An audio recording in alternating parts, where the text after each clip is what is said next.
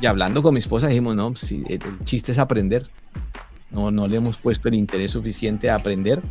Y, y entonces, eh, si uno no aprende de finanzas, no, no, no va a poder, no va a poder eh, realmente sacarle provecho al dinero. Lo que yo enseño en el programa es que a un dólar se le pueden sacar varios beneficios. Hay que estirar el dólar lo máximo que se puede.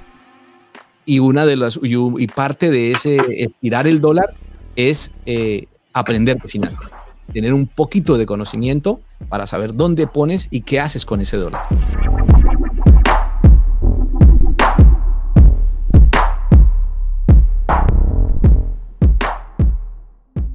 Emprendimiento, negocios, liderazgo e innovación. Bienvenidos al podcast de David Alvarado Muñoz.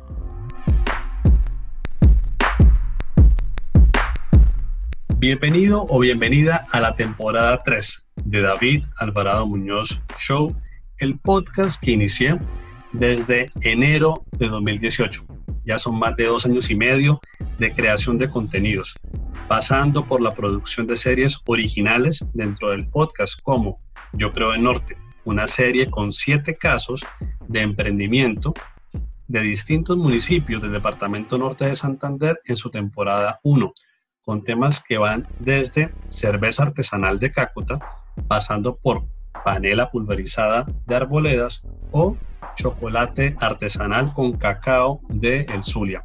Asimismo, la serie Altavoz, de publicación cada martes y que en su temporada 1 contará con 10 episodios, desde un profesor de inglés que se lanza al mundo de la literatura con la publicación de su primer libro, hasta el arte de la fotografía, porque justamente como lo dice el eslogan de altavoz, el cuento que no se cuenta, no cuenta.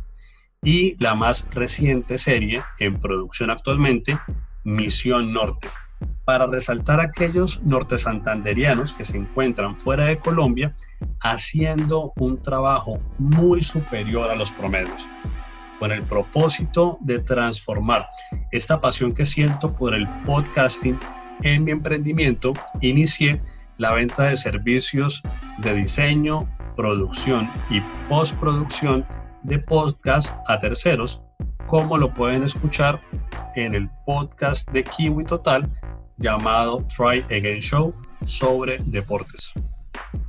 Nuevamente, bienvenidos y bienvenidas a la temporada 3.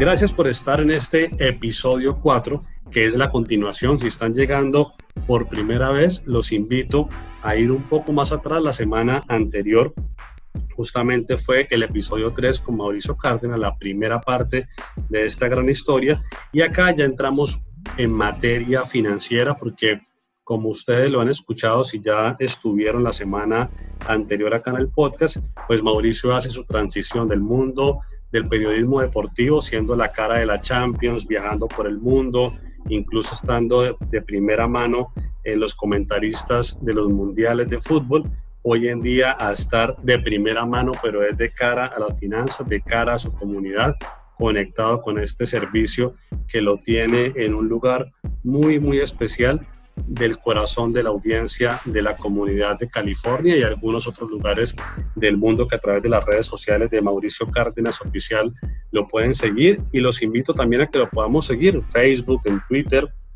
eh, está y la página web también es mauriciocárdenas.com. Lo podemos seguir. Así que sin más preámbulo, preámbulo, los dejo con este episodio 4 de Mauricio Cárdenas, un periodista que nos forma y nos educa financieramente. ¿Tú te defines hoy o, consideras que es una mejor definición para ti como un asesor financiero que hace uso del periodismo para comunicarse o como un periodista financiero? Hmm, buena pregunta. Em, yo creo que ante todo soy un periodista. Ante todo soy periodista. Eh, ahora hablo de finanzas y educo financieramente. Siempre me gustó el periodismo pedagógico. Yo en Telemundo, en mis 15 años en Telemundo, eh, recuerdo que tenía una frase que decía, vamos a los goles bien explicaditos. y yo explicaba los goles y el centro y el, cabezazo y tal. Y yo me encontraba a la gente en los supermercados o las señoras sobre todo me decían, ah, usted es el de los goles bien explicaditos. Eh, o con usted aprendí que es un cabezazo y por qué el cuello se debe hacer así o qué es una tarjeta roja. Siempre me gustó explicar, contar y siempre en la casa, en mi familia soy eh, famoso en la familia por contar historias, por explicar eh, tal noticia más a profundidad. Entonces, ahora, pues me queda perfecto porque entonces explico que la bolsa de valores, que es el 403B, que es el sistema de ahorro, que es el interés, eh, sistemas de ahorro, todas las ventajas de los seguros de vida que tienen Estados Unidos que la gente no sabe. Entonces, es un periodista que educa financieramente al público, a sus oyentes, a sus televidentes y, que cuenta historias. Yo cuento muchas historias. Eh, yo creo que voy a terminar escribiendo un libro de todas las historias que me cuenta la gente que viene a, mi oficina, de la forma en que han ahorrado, las formas que inventan para ahorrar, donde tienen guardado el dinero, la pared, el colchón, el patio. Eh, es increíble. Entonces, todo eso le gusta a la gente. Entonces, es un programa eh, diferente, diferente porque tengo otro amigo que me dice, el, programa tuyo es bueno porque tú no pretendes, tú eres periodista, cuentas tus experiencias y educas, pero tú no pretendes ser el economista aburrido que habla en términos económicos y financieros al que no se le entiende casi nada y, quiere estar por encima de los demás. La gente se se ve reflejada en mí en que le robaron mil dólares, en que se ganó dos mil dólares, en que hizo un negocio bien, en que le fue mal en otro negocio, en que se equivocó acá, en que quería construir una casa y no sabía que los árboles, el roble no se puede tumbar en California, entonces se dañó el negocio porque no sabía lo de los árboles. Ese tipo de cosas que le pasan a todo el mundo. Entonces es, una educación financiera mucho más eh, sencilla, mucho más digerible para la gente pero ante todo basado con, una fundación del programa periodística.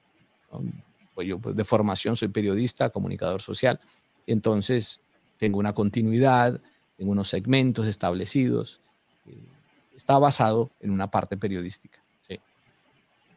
Mauricio, a través de lo digital, estás llegando fuera de California y puedes llegar aún más. Por ejemplo, he escuchado que te escuchan de Houston, que te escuchan de la Florida, yo te escucho desde Cúcuta, hay gente que te escucha de Centroamérica, en fin. En, eh, eso en la Patagonia.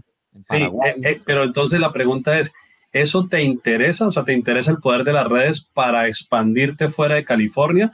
¿O tu estrategia con las redes es más poder fortalecer tu audiencia de pronto de otras edades, de pronto sí latinos, pero segunda generación, tercera generación, que no escucha radio y poder ser mucho más fuerte en tu misma comunidad de California.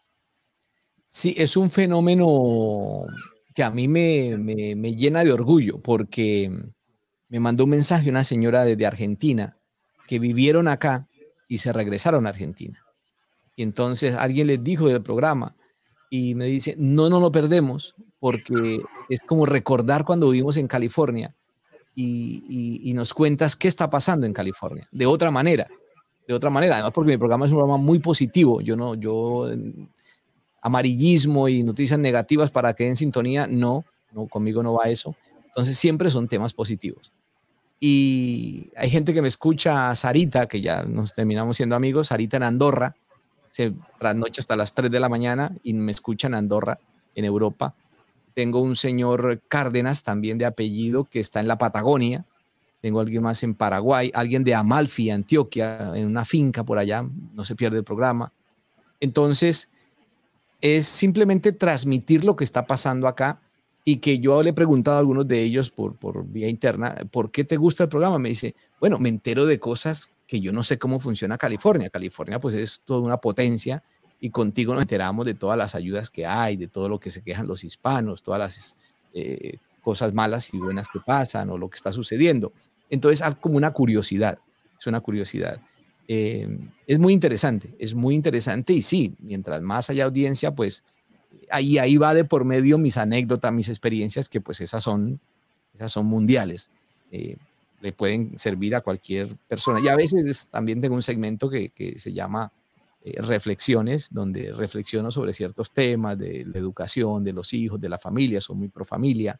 Eh, esta radio es una radio cristiana, a veces menciono pasajes de la Biblia.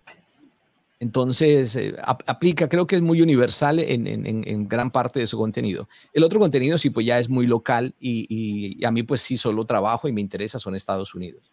Lo que yo hago aquí lo puedo hacer en la Florida, lo puedo hacer en Nueva York, en Nebraska. Entonces, funciona para Estados Unidos.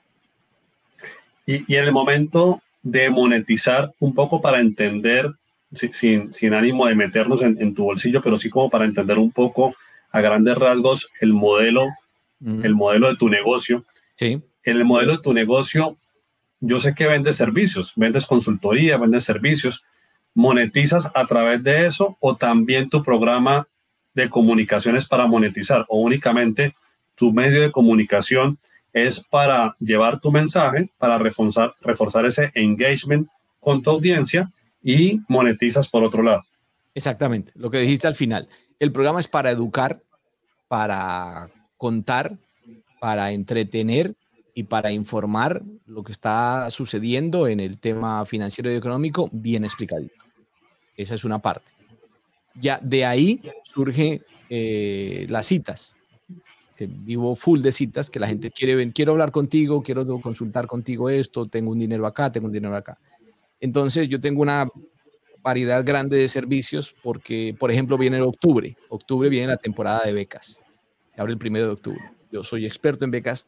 Lo digo con orgullo. Soy el único que habla en medios de comunicación sobre becas para college y universidades. Es un tema que no le interesa a nadie porque no da rating. Pero hay 122 mil millones de dólares del gobierno federal para becas y la gente no sabe. No saben aplicar y el dinero se queda ahí. Yo soy experto en hacer esas aplicaciones. En fin, entonces la gente viene a una consultoría, entonces por hacer esa aplicación, pues yo cobro. Eso realmente no deja mucho dinero, pero es un tema que a mí me apasiona, el tema de la educación. Cambiarle, yo he, encontrado jóvenes en McDonald's o en, en un supermercado, le digo, ¿qué haces aquí trabajando con 21 años? No, es que no tenemos dinero para la universidad. Digo, llámame, yo te consigo una beca. Y los he sacado de trabajar y están en la universidad. Eso no tiene precio. Eso me alegra el alma y el corazón. Pero a una niña que vi en, McDonald's, también vino, resultó que la mamá tenía un restaurante. Entonces ya viene la mamá, mamá me dice, oiga, pues ya que estoy aquí, eh, ¿cómo consigo un préstamo para el restaurante? Cómo consigo un seguro, porque la otra vez se me quemó una parte del restaurante y casi quedó en la calle. Entonces, bueno, yo trabajo con muchas, yo soy broker, trabajo con muchas compañías de seguros, muchas compañías financieras, muchas compañías de ahorros, y entonces yo hago el trabajo con, con el cliente, si es ahorros, si es seguros, y las compañías me dan a mí una comisión, que eso también me encanta. Yo al, a, a la persona, al cliente, no le cobro nada, yo no le cobro nada.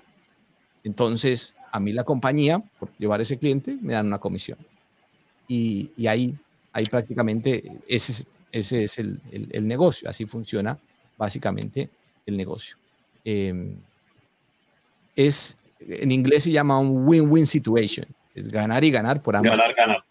Porque ayudo, educo, em, brindo mi asesoría, no les cobro y las compañías me pagan la comisión. Entonces, es, para mí es, muy bueno, es una, es una muy buena labor. Y poder, poder eh, hacer un, vivir de esto ayudando, pues me parece genial, me parece magnífico. Mauricio, justamente pensando en los jóvenes, eh, hay jóvenes en los países nuestros latinos que han podido ir de intercambio a Estados Unidos. Recientemente invitaba al podcast a un geólogo computeño que antes de entrar a la universidad hizo un intercambio en Atlanta y por hacer, por graduarse en Atlanta, por hacer senior year, pues se ganó, jugaba fútbol y por jugar fútbol más o menos bien le ofrecieron una beca en un college de Atlanta. Él regresó a Colombia, terminó su, estudio acá, se graduó del, bachillerato y ya con la beca en su mano, pues regresó a Atlanta e hizo su, su scholarship allá en Atlanta tuvo muy buenas calificaciones y luego ese college le permitió ingresar, no recuerdo, a una universidad. Finalmente es geólogo de petróleo, y está trabajando en Oxy, vive en Houston, le cambió la vida. Pero este es un ejemplo de, muchos que han pasado pero este caso inicia porque la familia tuvo la manera económica o tuvo la posibilidad de pagarle el intercambio a su hijo. ¿Qué tan posible es para un joven en México, en Guatemala, en Colombia, en Perú, que no tiene la posibilidad económica de ir a Estados Unidos y hacer un intercambio, poder tener acceso a una beca de las que tú conoces? ¿O necesariamente tiene que graduarse de un high school en Estados Unidos? No necesariamente, pero es muy difícil. Es bastante complicado. También eh, yo para el tema de las becas eh, trabajo, yo me licencié con un instituto en Denver, en Colorado, que se llama el Instituto Harlan. Y ahí con ellos también hacemos eh, becas internacionales, pero es mucho más difícil, es más complicado. ayuda, como el, el, caso que tú cuentas, ayuda si el estudiante tiene alguna cualidad excepcional, llámese deportes, casi siempre. si es un buen deportista, pues es mucho más fácil, se puede hacer pero si es eh, un estudiante normal, simplemente buen estudiante, es complicado, es bastante complicado, es bastante complicado y ahora, como están las cosas, mucho más. Eh, en ese caso sí es para jóvenes que tengan mm, seguro social, casi todos nacidos acá, y entonces con ese seguro social es que se puede aplicar a todas las becas. Hay, dos tipos de becas, y ya que estamos en el tema. Las becas del gobierno federal, que son las de FAFSA, F-A-F-S-A, FAFSA, a partir del 1 de octubre. Ahí se, haces una aplicación, que es un poco complicada de hacer porque son muchos números, y con esa beca matas tres pájaros de un solo tiro, porque te dan becas del gobierno federal, del estado donde estés y de las universidades a las que quieras ir. 122 mil millones están ahí. 122 billones para aplicar. Siempre sobra dinero porque la gente hace mal la aplicación el carnicero o el vecino les dijo, no, eso no califican, y entonces no aplican y se autoeliminan. Y por otro lado, hay otros 80 mil millones de dólares en becas privadas, becas de Starbucks, de McDonald's, de Costco, de Mobile, de ATT, regalan becas. Facebook, Apple, todos tienen becas. Se puede aplicar. Para esas becas privadas, tú sí puedes aplicar desde que, desde que nace el niño puedes aplicar eh, si estás aquí en Estados Unidos, porque a veces son muy específicas. Una beca para mm, carrera de enfermería para niñas latinas que vivan en California, aplican ahí. A veces esas son muy específicas, otras son genéricas. Entonces, esas son los dos tipos de becas que hay. Entonces, para los estudiantes de afuera, internacionales, es un poco más complicado. Eh, el deporte ayuda mucho. El deporte, yo tengo dos, tengo un zurdito, un delantero zurdito, hijo de inmigrantes mexicanos, le conseguimos una beca por jugador de fútbol, más lo de la FAFSA que también le ayudó. Ahí prácticamente van en coche porque van 100% con la beca pagada, todo.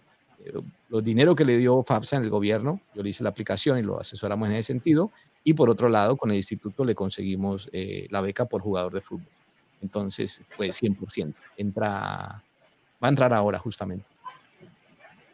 Mauricio, y en el tema de seguros, dado que la industria de seguros, hay muchos jugadores, muchos players que son multinacionales, eh, y también pensando en los latinos, todo latino de California pues tiene un familiar de este lado, ¿no? O en México, o en Colombia, o en Argentina, en fin.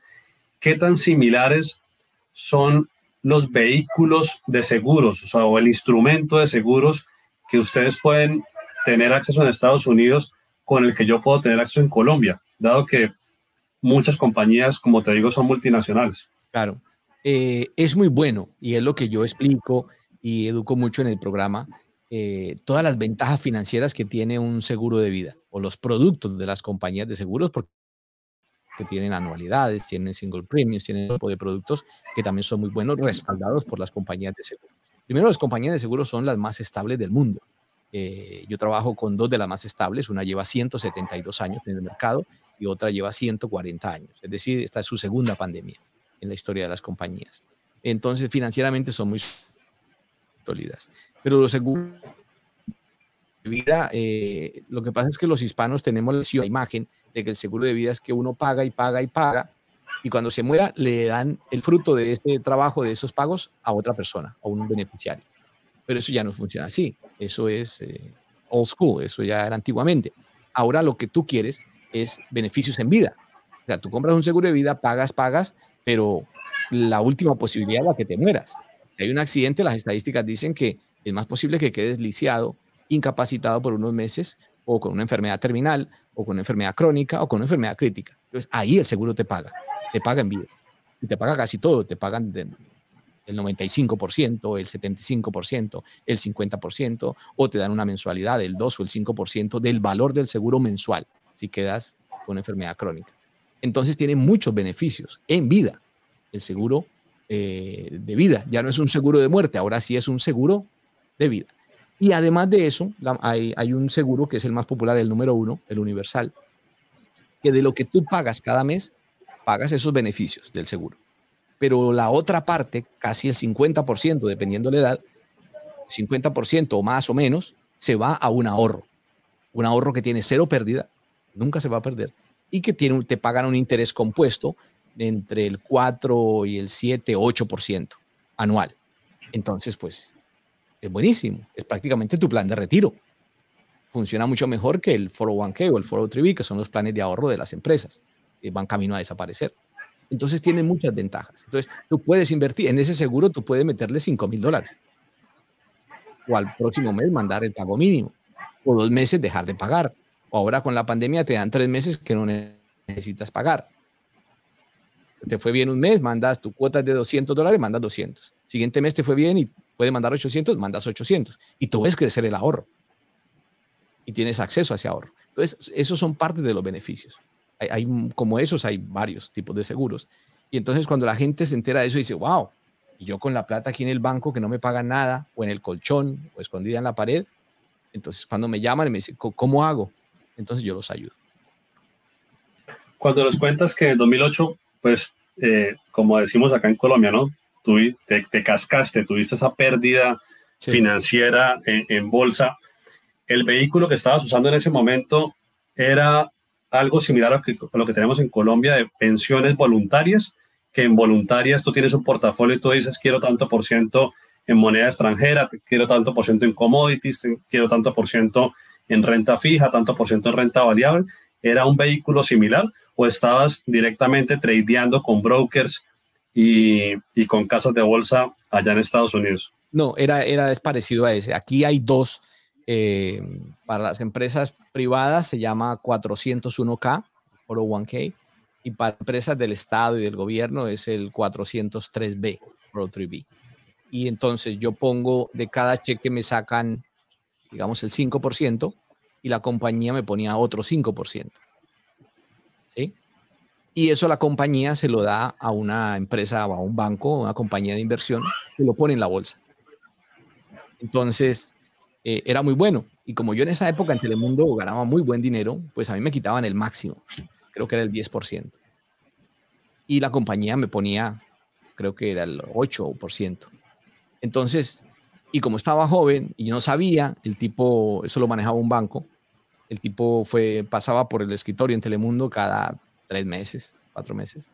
Y el tipo me dijo, no, mira, estás joven, ponlo bien agresivo. Entonces yo lo puse en stocks bastante agresivas. Yo no tenía ni idea, ni idea, ni idea de finanzas. Y obviamente yo, el tipo volvía a los seis meses o al año siguiente y me decía, mira todo lo que ha crecido. Wow, yo veía crecer eso, 80 mil, 100 mil, 90 mil. magnífico, genial. Entonces, eh, eh, creció bastante, creció bastante. Y llega el 2008, tenía casi 500 mil dólares y se cae la bolsa. Se cae la bolsa y como lo tenía bastante agresivo, quedaron 53 mil dólares. 500 mil. Entonces fue un golpe. Yo no recuerdo exactamente dónde estaba parado cuando el tipo me llamó a contarme. Eh, y ahí pues fue terrible. La sensación de pérdida fue terrible. Y, y hablando con mi esposa dijimos, no, si el chiste es aprender no, no le hemos puesto el interés suficiente a aprender y, entonces eh, si uno no aprende de finanzas no, no, no va a poder, no va a poder eh, realmente sacarle provecho al dinero. Lo que yo enseño en el programa es que a un dólar se le pueden sacar varios beneficios. Hay que estirar el dólar lo máximo que se puede. Y una de las y, parte de ese estirar el dólar es eh, aprender de finanzas, tener un poquito de conocimiento para saber dónde pones y qué haces con ese dólar. Entonces, y ahí partió todo. E, esa fue una gran pérdida de dinero que después en parte recuperé, pero ah, hoy, hoy estamos viendo la ganancia. Gracias a eso cambié el rumbo. Para dar un poquito de contexto y, para que los jóvenes que escuchen este contenido de pronto no, no vivieron el momento o estaban muy niños en el 2008, eh, pues fue la crisis del subprime. No, no solamente se cascó Mauricio, sino que nos, nos cascamos todos. La economía mundial se cascó. Eh, con muchos bancos o, grandes bancos en Estados Unidos no quebraron justamente porque, porque la Fed llegó a salvarlos, pero de lo contrario hubiesen quebrado. Eh, grandes compañías como Fannie Mae y Freddie Mac, bueno, eh, fueron, fueron los, los que se afectaron básicamente por todo este tema de, de, del incremento de la finca raíz, que lo que apalancó fue mayores créditos del sistema financiero. Pero en este momento tengo una curiosidad llevo dos días jugando Cash Flow, que es este juego de Kiyosaki, Kiyosaki a raíz de su libro publicado hace muchos años de Padre Rico, Padre Pobre. Él habla de este juego y lo, acabo de comprar, entonces con el niño estoy jugando, llevo dos días jugando Cash Flow a propósito del tema financiero que nos cuentas. En este momento, además de estar en seguros, estar en tema de college planning, también te mueves con trading de stocks, también te mueves de pronto con trading de ETF, que son estos Exchange Traded Funds. No, no, quedé con un trauma a raíz de mi pérdida en el 2008 y entonces no hago nada de la bolsa. No hago bolsa de valores, eh, no tengo esa licencia para hacerlo tampoco. Eh, no me interesa, me han propuesto muchísimas empresas. Eh, obviamente, gracias a Dios, debido al éxito, pues muchas empresas me, insisten. De Forex, supongo, muchas llegan a tocarte la puerta. Claro, de trabajar con ellos, de hacer esto, hacer lo otro, pero realmente no. Yo pienso que el público hispano que hay en California, por lo menos, no está preparado para, para eso. Eh, y yo sería incapaz. El otro día alguien me preguntaba, me mostraba todas las bondades de hacerlo. Yo le digo, mira, a mí me pasó en el 2008, yo no soy capaz, yo no tengo cara y corazón para decirle a alguien, ¿sabes qué? Todo lo que invertimos se perdió o quedó la mitad. Yo soy incapaz, me muero de la vergüenza. Yo no, no puedo. Y, adicionalmente hay un riesgo que yo veo, Mauricio, y es que tú siempre tienes un, un punto y es enseñar con el ejemplo. Así tú comenzaras mañana, bueno, la próxima semana, a hacer trading de stocks, ¿cierto? Que bien lo puedes hacer con, con, con tus ahorros, con tu inversión o, incluso estos ETF que me parecen vehículos muy interesantes por lo que tiene que ver con la diversificación. Así tú comenzaras a hacerlo, eh, el hecho de que tú lo cuentes en radio, que lo cuentes acá en estos, en estos medios digitales, vas a animar a que mucha gente sin la preparación, sin el estudio, te siga a, hacerlo y esa gente se va a cascar porque no va a tener la formación que tú tienes. Entonces, e, es un riesgo y, y también hasta moral quiero aprovechar acá también que, que Alberto, un gran amigo de, de tu tocayo, Mauricio Aranguren, y Alberto está en Coconut Creek, en la Florida, envía un saludo especial. Un saludo también a Alberto.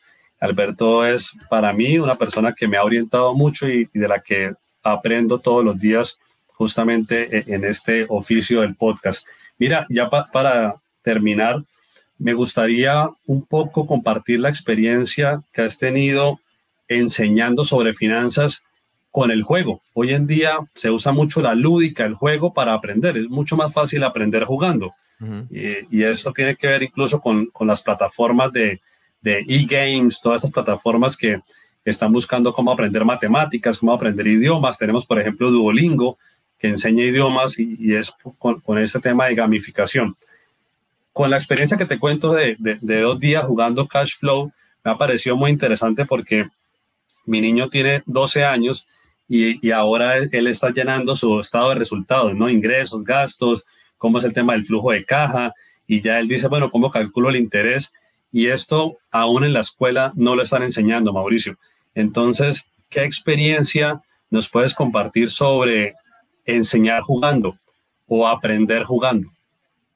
Es muy bueno. Es, muy bueno. Es una de las, como tú dices, una de las nuevas técnicas que hay que a raíz de, todo lo digital se pueden hacer y la verdad que da muy buenos resultados.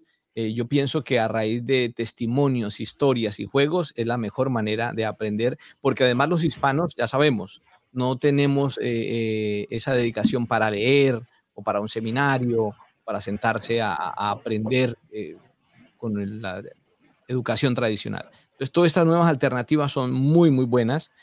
a mí me encantan, parece que son bastante accesibles y, muy fáciles. Y mientras uno le pueda de la mejor manera eh, enseñar a la persona, eh, jugando con historias, con, aquí dicen con peras y manzanas, o con plastilina, como dicen en Colombia, pues bienvenido. Y a mí me gusta así, bien explicadito. Yo aquí tengo en oficina un, tablero grande, la persona se sienta ahí, yo corro el tablero y me paro y le hago dibujitos y rayas y, círculos rojo y verde, azul, y yo bien explicado, bien explicado, que la gente entienda bien eh, qué producto tienen, todas las bendiciones, todas las ventajas que tiene el producto, la seguridad que tiene, la confianza y eso realmente pues cambia, cambia todo el panorama.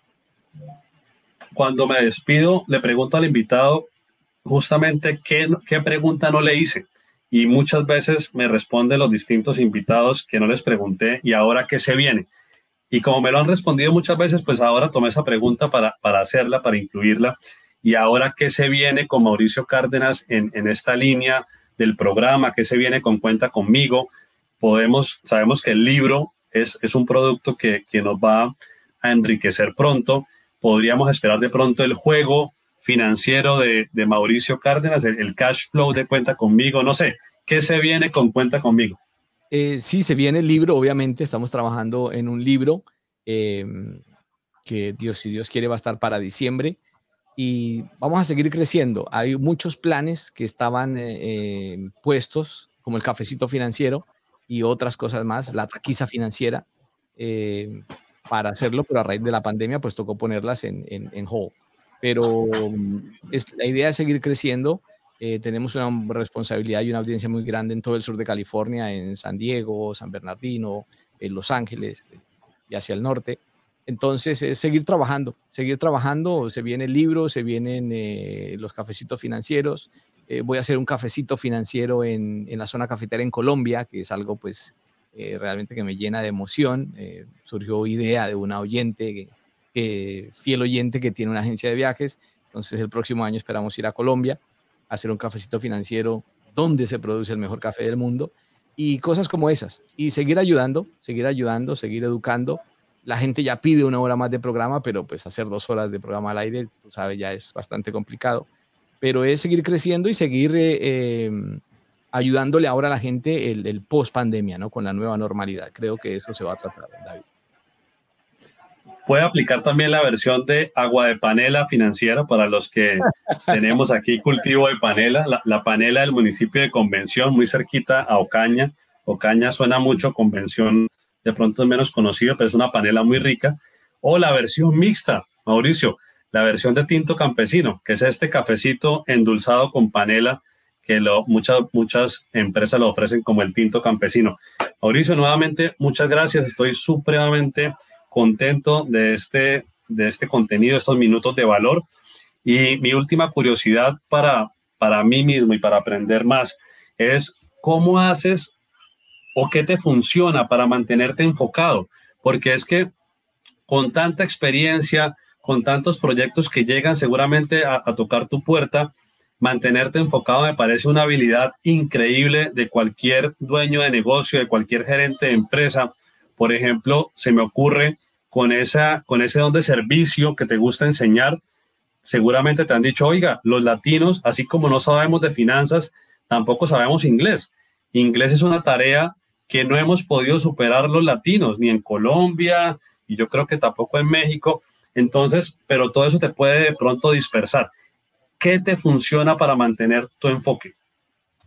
La emoción de, ayudar y de hacer eh, periodismo educativo. Ese es mi motor, los proyectos, el éxito de los proyectos. Eh, yo le explicaba a una de mis asistentes el otro día, suelo dar sus pequeñas charlas motivacionales, y, ella me decía, pero o sea, tú, a ti no te importa a veces el, dinero. Decía, pensé que trabajando en finanzas te importaba mucho más el dinero y no. A veces te demoras una hora con una persona hablando de college o de las becas y eso no produce dinero. O sea, es mínimo. Y me puede demorar también otra hora con alguien que sí tiene un negocio grande para hacer. Entonces, para mí es el, ayudar y el éxito de un proyecto. Esa es mi gran motivación, que sea un éxito, que, cumpla un, objetivo, que la gente lo valore, que logremos eh, llevar el mensaje, que logremos ayudar. Obviamente, cuando haces todo eso, pues el dinero llega, obviamente llega y es una bendición, pero no es el objetivo primordial. Eh, suena chistoso porque es finanzas, economía, dinero, pero el objetivo no es el dinero. Pero ahí vamos, estamos creciendo muchísimo. ¿Por qué? Porque tal vez lo hacemos de otra forma. El objetivo es ayudar, eh, estar siempre ahí, eh, cualquier llamada, cualquier pregunta, resolverla y ante todo la satisfacción del cliente. Yo puedo decirlo con orgullo que no tengo un solo cliente que tenga una queja, porque si hubo dos que se quejaron, yo me siento con esa persona, eh, con uno fui hasta la casa y le aclaré lo que había pasado y le expliqué de nuevo y entendió y quedó totalmente claro. Entonces yo tengo un 100% de satisfacción. A mí me molestan los malentendidos o me molestan en la vida y quiero que toda la gente que confía en mí, que cree en mí, pues siempre estén en confiados. Y eso pues trae, ¿qué? Recomendaciones. Entonces, gente y gente y gente y llamadas y llamadas y llamadas. Es una gran bendición. Genial. Eh, te cuento que ya estoy suscrito en el, en el newsletter, en el boletín semanal que vas a enviar. e invito a todos los que nos escuchan a que vayan al sitio web mauriciocárdenas.com y por favor suscribirse a esa carta semanal, a ese newsletter que Mauricio va a comenzar pues a producir para todos nosotros y va a ser otro canal de comunicación. Mauricio, como empezamos desde la ciudad de Cúcuta, te envío no solamente un agradecimiento, sino un fuerte abrazo, muy buena energía y en estos tiempos de COVID, muy buena salud para ti, para tu esposa, para tus hijas, para esa comunidad de Cuenta conmigo. Muchas gracias, David. Muchas gracias por la invitación y fue un gusto, la verdad, estar aquí contigo y por supuesto que eh, promocionaremos y pondremos aparte de, este, de esta charla en Cuenta conmigo. Muchas gracias por habernos acompañado en este episodio 4 con Mauricio Cárdenas. Estoy seguro que hemos podido sacar mucho aprendizaje, no solamente en el tema financiero, sino también entender este concepto de la creación de contenidos y por qué es tan importante construir nuestro propio medio de comunicación. Aprovecho para enviar un saludo a un compatriota colombiano, pero que está en la ciudad de Bogotá y justamente es colega y tocayo de Mauricio, es Mauricio Aranguren. A través de Mauricio Aranguren conocí o tuve la oportunidad de entrar en contacto con Mauricio Cárdenas, así que Mauricio, sé que escuchas el podcast, gracias por tu tiempo de escuchar y a ustedes gracias también por el tiempo de escuchar. Ayúdenme a poder llegar a una persona más compartiendo este contenido a través de WhatsApp, por ejemplo. Y si aún no están suscritos, los invito a que puedan ir a mi sitio web, davidalvaradomu.com, y suscribirse en el dominical y de esa manera estar conectados domingo a domingo. Si les interesa el emprendimiento, el episodio 1 y el episodio 2 de esta temporada 3 del podcast fue con Diana Orozco, una historia muy, muy inspiradora, una mujer colombiana guerrera como todas las mujeres latinas que tenemos en nuestro continente. No les cuento mucho porque no les quiero dañar esa, esa buena historia, pero los invito para que la puedan escuchar. Hoy en día Diana Orozco es la coordinadora de emprendimiento de una universidad muy prestigiosa en Bogotá, que es la Universidad EAN. Un abrazo y que Dios los bendiga.